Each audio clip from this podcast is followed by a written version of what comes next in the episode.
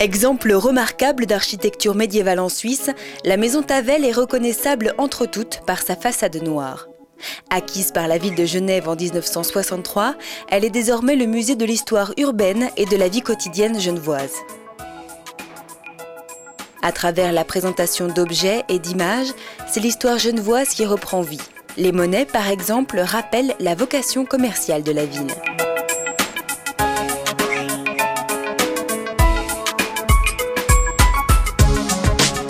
Sous les combles règne l'immense maquette dite relief manien qui restitue l'image de la Genève d'avant 1850.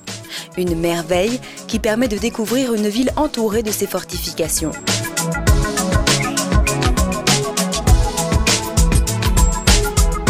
Au deuxième étage, l'ancien appartement de 12 chambres sert de cadre aux objets de la vie quotidienne du XVIIe au XIXe siècle.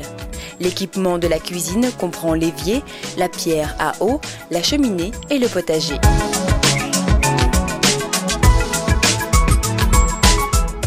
Épargnées par l'incendie de 1334, les caves monumentales sont les parties les plus anciennes de la maison.